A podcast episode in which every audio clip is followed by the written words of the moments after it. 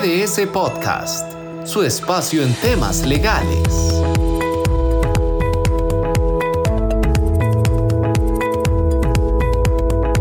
El fútbol, ese deporte que tanto nos une, que tanto nos apasiona y que en El Salvador últimamente ha estado lleno de, noticias no tan agradables.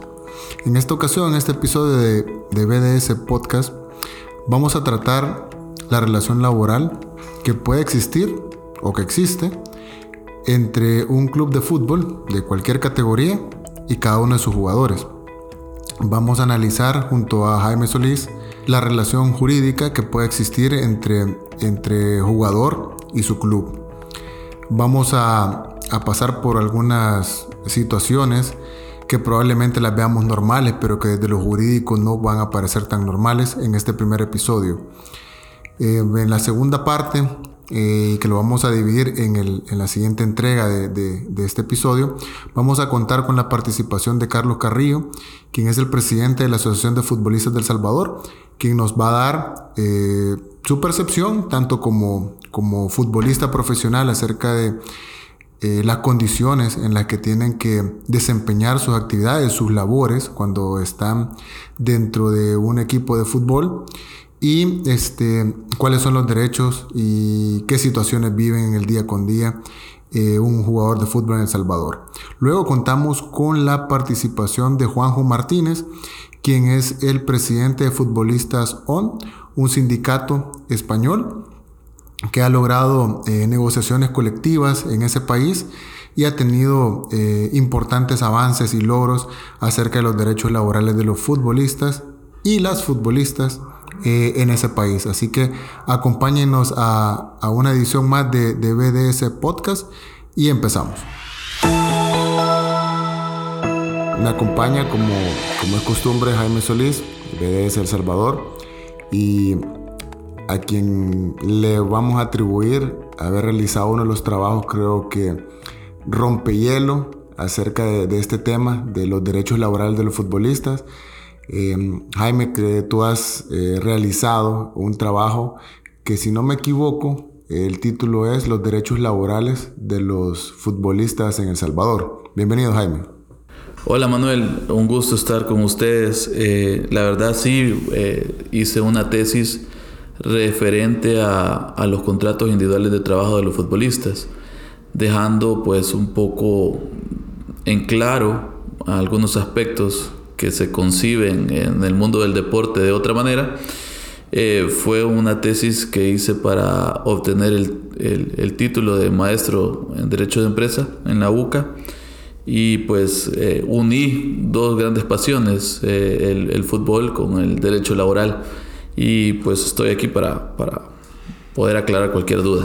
Jaime, dentro de este trabajo siempre hay como datos curiosos y para los que nos oyen, eh, ¿Cuáles fueron quizás los datos históricos o lo, que lograste como, como conocer acerca del fútbol, de sus orígenes? Todo el mundo eh, hablamos y decimos, bueno, el fútbol, la cuna es Inglaterra. Eh, el fútbol también sabemos que en, la época precolombina también había el famoso juego de pelota y se puede denominar fútbol, no se puede denominar fútbol. así como una breve reseña porque, para saber, tener un poco de acervo cultural en este tema. Sí, fíjate que debido a, este estudio que hice me tocó pues investigar, buscar libros, porque la verdad no fue, no fue nada fácil, porque aquí no había mayor, eh, mayor, eh, información respecto del tema. Eh, era un tema que, prácticamente se tuvo que hacer de cero porque no, no, había ningún libro que desarrollara el derecho laboral de los futbolistas o el fútbol en general me apoyé de, algunos libros de Argentina, de España y pues me parecieron datos muy curiosos, por ejemplo, que se le atribuyera a Egipto en los años, o en los siglos, perdón, 3 antes de Cristo, la creación del fútbol, ¿verdad? Había un ritual que hacían los egipcios, que era un ritual de fertilidad, en donde hacían un juego muy similar al fútbol. Hay otros que le atribuyen eh, el inicio del juego a China, porque en China se creó ya la primera pelota de cuero. Eh, era rellenada con plumas y pelos. Y esto se dice que fue allá por el siglo 2 o 3 antes de Cristo. Y bueno, como bien lo indicas, los aztecas que tenían pues una combinación, un juego de, entre fútbol y básquetbol, que era un, juego que también pues se le atribuye a, estas sociedades precolombinas. Listo, luego esta reseña histórica, la verdad que debe haber sido como, como un trabajo bastante importante. ¿Cuánto tiempo te tardaste haciendo esta investigación? Fíjate que me tardé quizás ocho meses porque gracias a Dios tuve la oportunidad de entrevistar periodistas deportivos que me dieron muchos insumos. Eh, por ejemplo, uno me dio los datos de cómo inició el fútbol en El Salvador. A ver, ¿cómo inició? Se parece algo, algo importante porque a veces hay como aficionados, pues tenemos nada más una, una versión acerca de de lo que podemos ver en algún programa deportivo, lo que a veces podemos leer en alguna revista deportiva de cualquier periódico, pero eh, ¿cuál fue el dato que, que, tenés acerca de eso? Fíjate que el fútbol en El Salvador inició en 1899. Eh, en este partido eh, participaron varios futbolistas ingleses y fue un partido entre la selección de Santa Ana contra la de San Salvador. Eh, es un dato de verdad que yo desconocía y que creo que muchos de los que nos escuchan eh, no, no, van a tener, pero sí es un dato importante de, de, cómo inició el fútbol en El Salvador. Quizás puede ser algo que aporte también al, al eterno debate de cuál es el clásico nacional. sí, ya quieres generar polémica. Solo lo dejamos ahí para que los conocedores tengan un insumo más. Bueno, Jaime, mira, y bueno, después de, de este, este pequeña reseña histórica, vale la pena preguntarse, ¿los futbolistas son trabajadores o son personas que prestan un servicio profesional para sus clubes? Y empezando, creo yo, por, por la gran diferencia entre qué significa tener un contrato de trabajo y qué significa prestar un servicio profesional para, para cualquier persona. Sí, eh, definitivamente la relación entre un club y, los futbolistas es una relación de trabajo. Tan es así que la circular de requisitos mínimos de los contratos de futbolistas, que es la circular 1171 que emitió FIFA a todos sus miembros, es decir, nuestra federación debió de haber sido notificada o conocedora de esta circular, desde el 24 de noviembre de 2008 que se suscribió en Zurich, indicó que la relación entre un futbolista y su club es netamente laboral. Y obviamente se dan los requisitos mínimos que, que, nuestros tribunales laborales también han establecido como los determinantes a la hora de analizar un contrato de trabajo o un contrato como tal. Eh, y estos son una subordinación, una exclusividad, una prestación personal de servicio, una retribución por ese servicio, que son requisitos que en la relación entre un futbolista y su club se dan plenamente. Entonces, estos requisitos, a diferencia del servicio profesional, ¿por qué no pueden eh, ser iguales? Es decir, ¿por qué no podemos decir, eh, si esto es lo correcto, que una relación de trabajo o una relación laboral es igual que una relación de servicios profesionales? No, las diferencias son muchas. Por ejemplo, un servicio profesional tiene que ser, como su nombre lo indica, profesional o técnico. Adicional a eso, debe de haber una factura, no puede haber una subordinación, es decir, no puede haber una sanción porque yo llegue a determinada hora o no llegue a determinada hora. El entrenador no me podría dar orden, no me podría aplicar un poder disciplinario.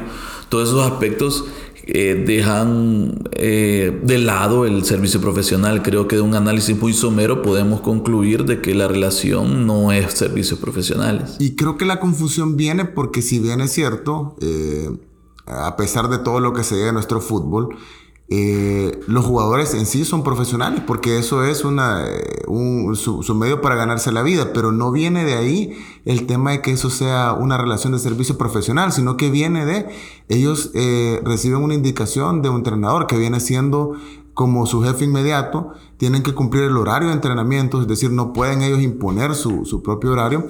Y como más adelante vamos a ver en una, una colaboración que, que tenemos para este podcast, eh, se describe exactamente cuáles son las obligaciones de, un futbolista dentro, dentro de un club, el que pueda tener en primera división hasta que el que juega en tercera división.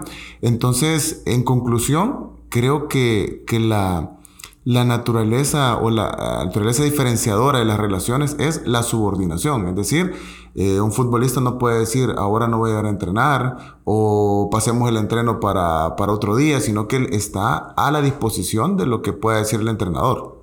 Sí, yo creo que esa confusión viene eh, eh, histórica. Fíjate que del análisis y de la investigación que yo realicé, el legislador mexicano, por decirte un ejemplo, en el año 1931, no consideraba al futbolista como un, profesional, como un trabajador.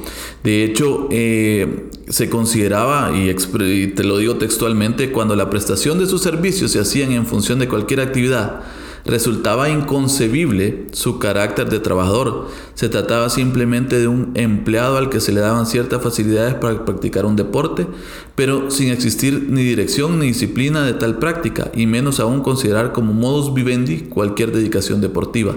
Eso se decía eh, en el año 1931 en México. Entonces puedes ver eh, la, la, jurisprudencia que había en ese aspecto. También en España eh, hubo una parte donde pues eh, se consideraba que, los deportistas no eran trabajadores. Obviamente estás hablando de, data bien, bien atrás, ¿verdad? Eh, en, por ejemplo, en España en 1965 había un artículo, el artículo 64, que contemplaba que dentro del orden federativo no podría considerarse la práctica del juego como una actividad laboral. Obviamente todo eso ya fue superado, ya estamos hablando de gente que vive del deporte.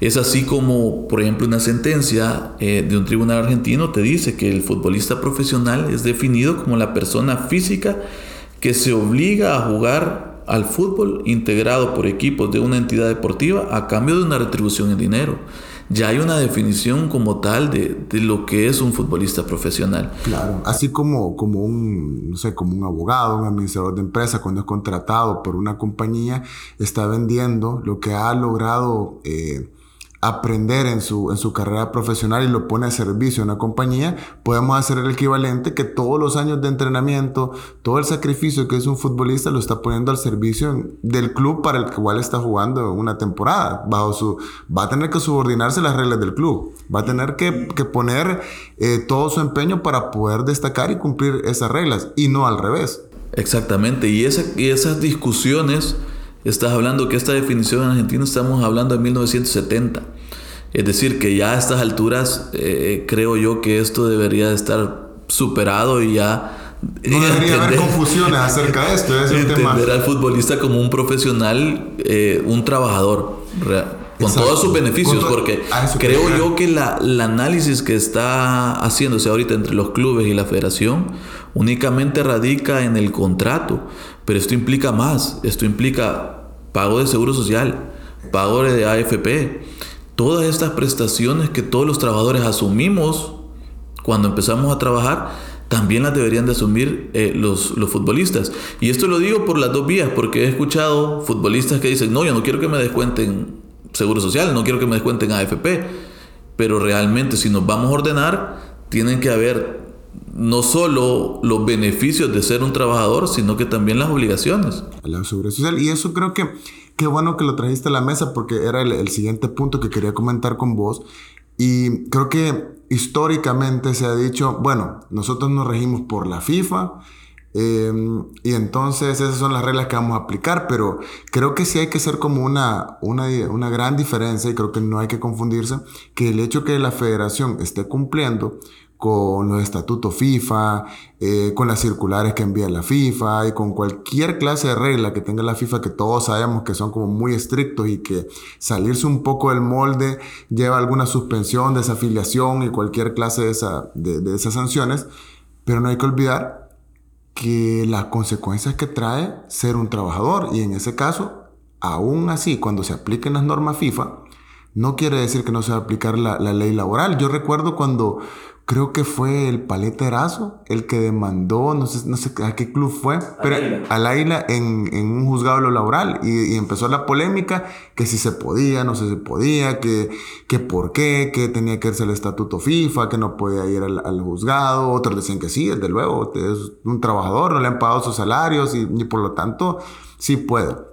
Entonces, creo que esa es una reflexión. Hay que diferenciar que el hecho que que esté bajo la, reglamentación de FIFA no quiere decir que se van a, pasar las leyes nacionales por alto. De hecho, la misma circular 1171 que te mencionaba expresamente te lo dice. En el numeral tercero, eh, en el 3.1, te dice, este contrato constituye un contrato laboral para un futbolista profesional Siempre que no se acuerde otra cosa, se aplicará la legislación nacional del país en el que se rige, en el que está registrado el club. Es decir, la misma circular te dice, es un contrato de trabajo y te dice, si no pactan otra cosa favorable al trabajador, se va a aplicar al menos la legislación local. Entonces, ahí tenés pues claro, los dos temas principales. Y adicional a eso, la misma circular en el 1.5 del mismo te dice, los contratos no pueden ser por un torneo determinado, el torneo apertura o el torneo clausura. Tiene que tener una fecha determinada, día, mes y año en el cual se va a dar por terminado este contrato. Entonces, creo yo que no hay polémica siempre y cuando la federación haga público la circular, porque la circular da todas esas respuestas a, las preguntas o las inquietudes que tienen los clubes y los mismos jugadores.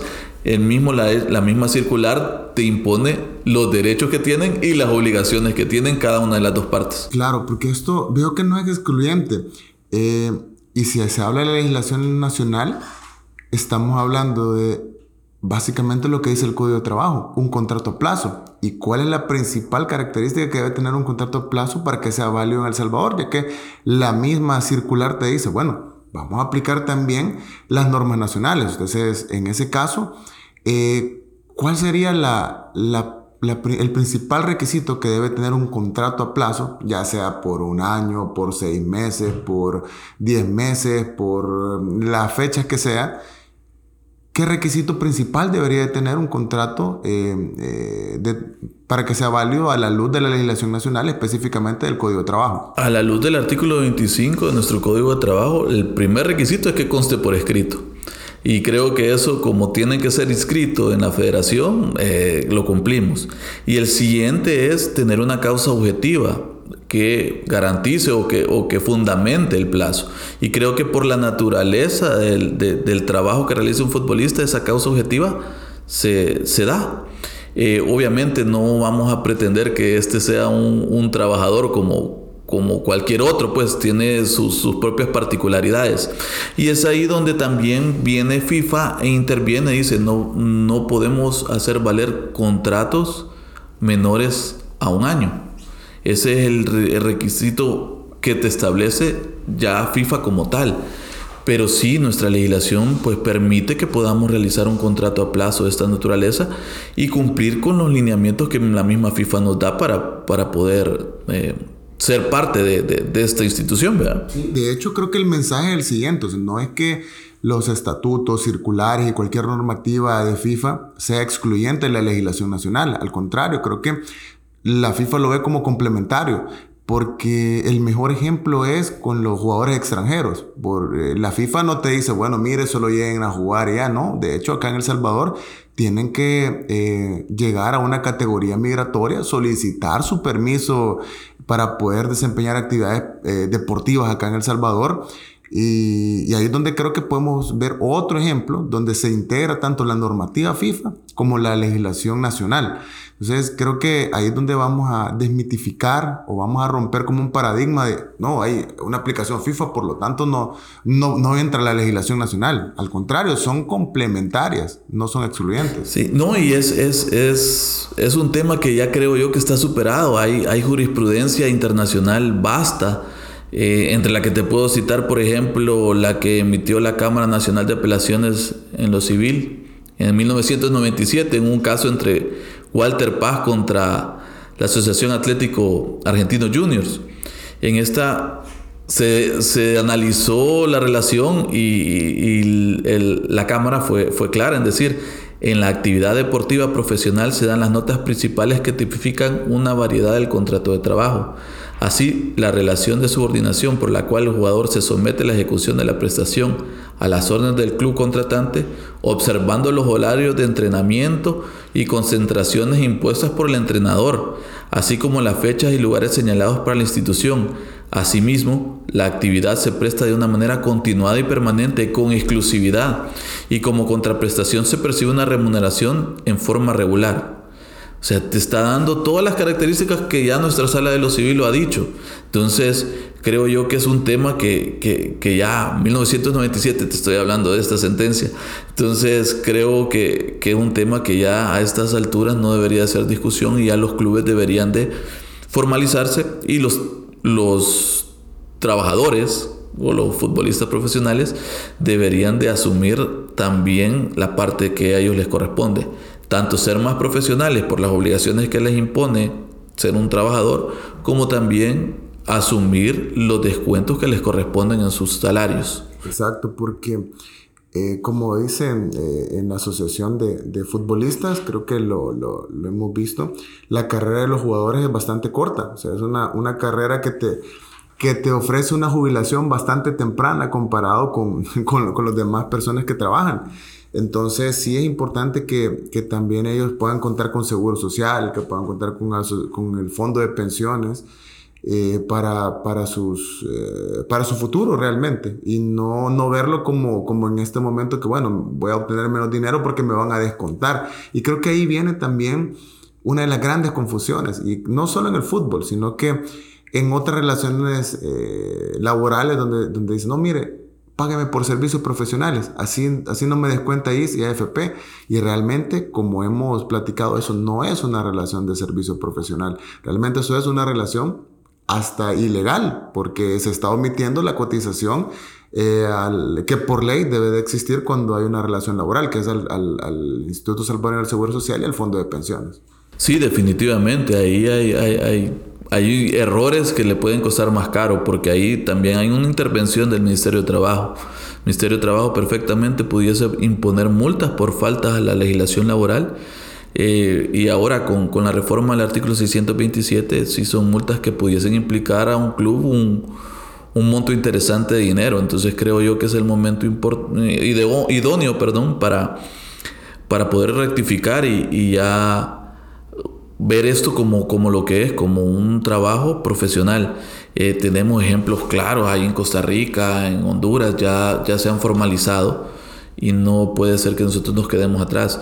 Creo que se debe de, regular, tal vez no poner salarios que no puedan pagar en los 12 meses o en el plazo que diga y acoplarse a pagar, a cumplir la ley. Es correcto. Sí, porque realmente esto va, va girando en que tenemos que subirnos, ya que está de moda tantas las, las, la, tanto la uboneta, la chavineta y todo esto, entonces tenemos que subirnos a ese carro también, que todo el mundo que, que, que puede jactarse tener un fútbol profesional, ya está subido. Es decir, tenemos que cumplir estas regulaciones jurídicas para poder empezar a poner orden en, este fútbol y cuando, cuando existen algunas situaciones que puedan generar algún conflicto, tener las herramientas jurídicas que puedan eh, solucionar ese conflicto de la mejor manera.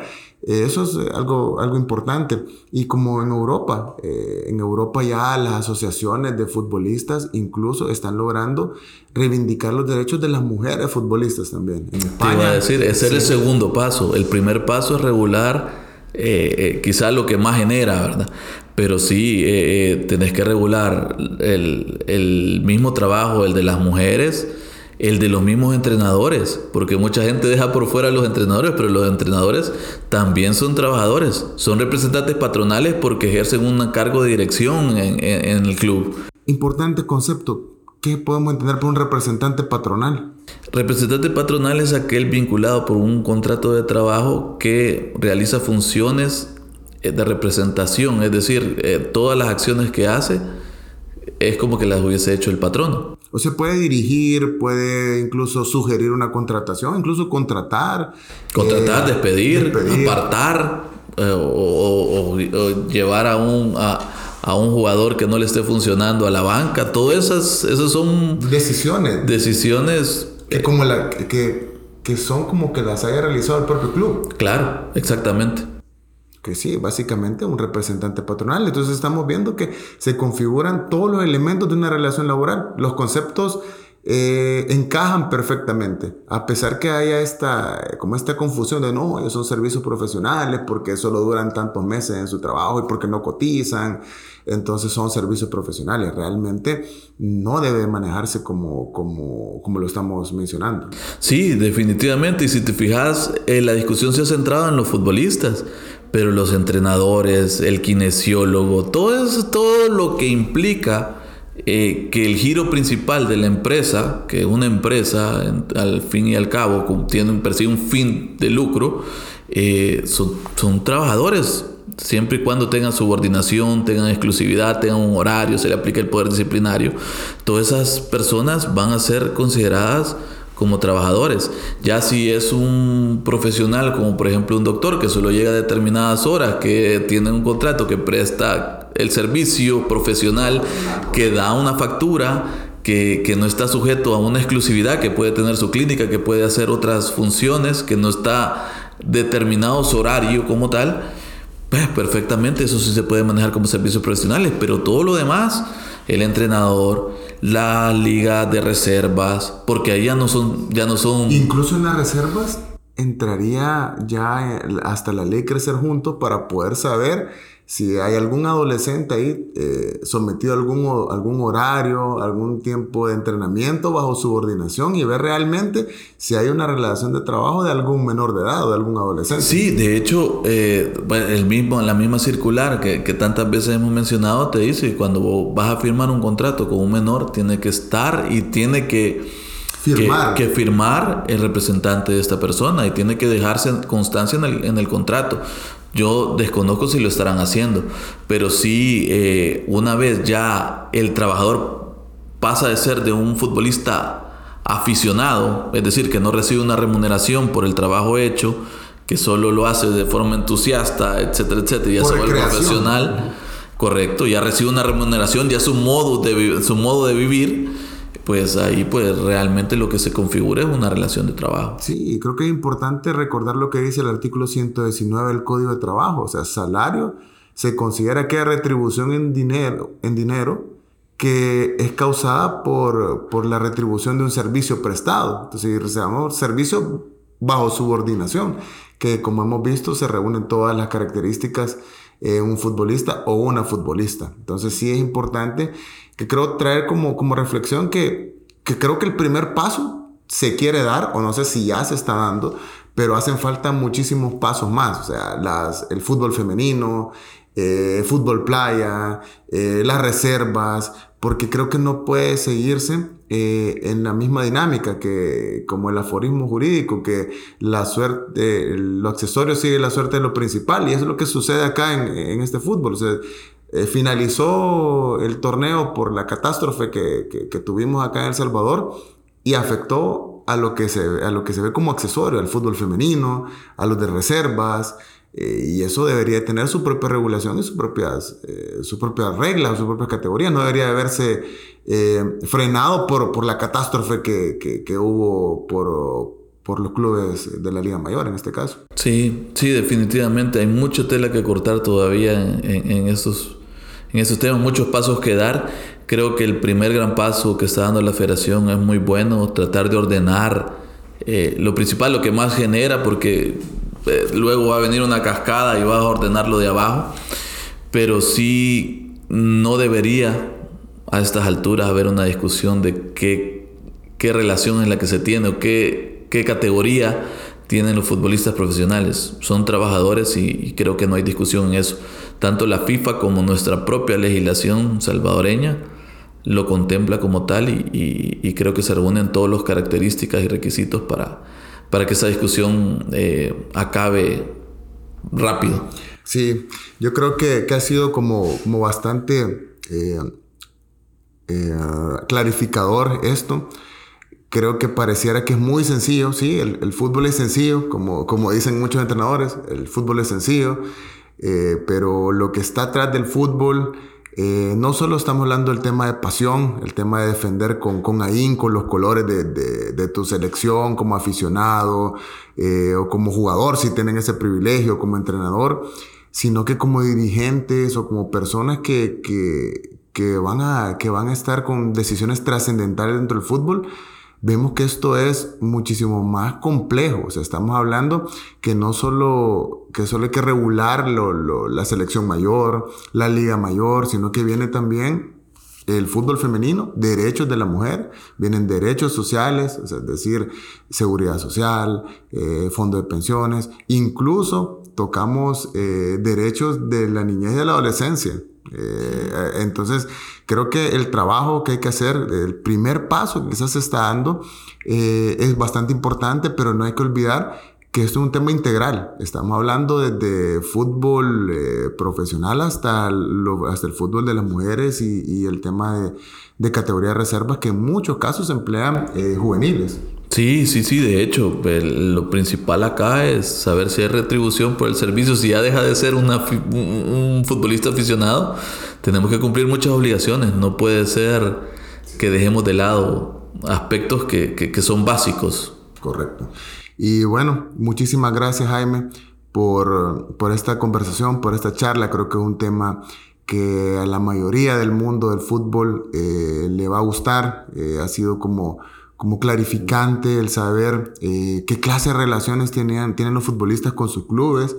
Hemos profundizado bastante en el tema de que no es solo eh, la relación de, de, la liga eh, o del club mayor con, con sus futbolistas, sino que también tiene otra trascendencia, la reserva, las mujeres, como, como hemos dicho, y que hay muchísimo trabajo que hacer.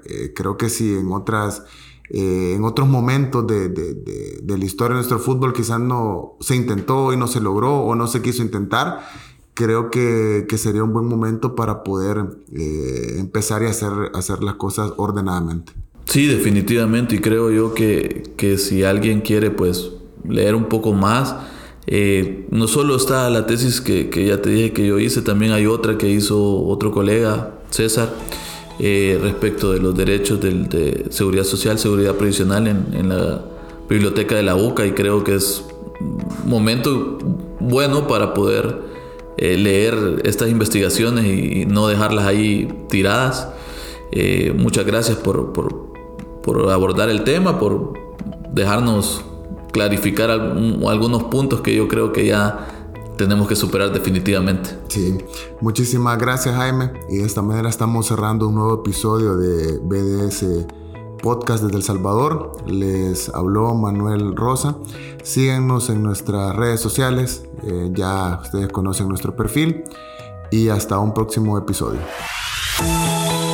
Esto fue BDS Podcast, una producción de BDS Asesores.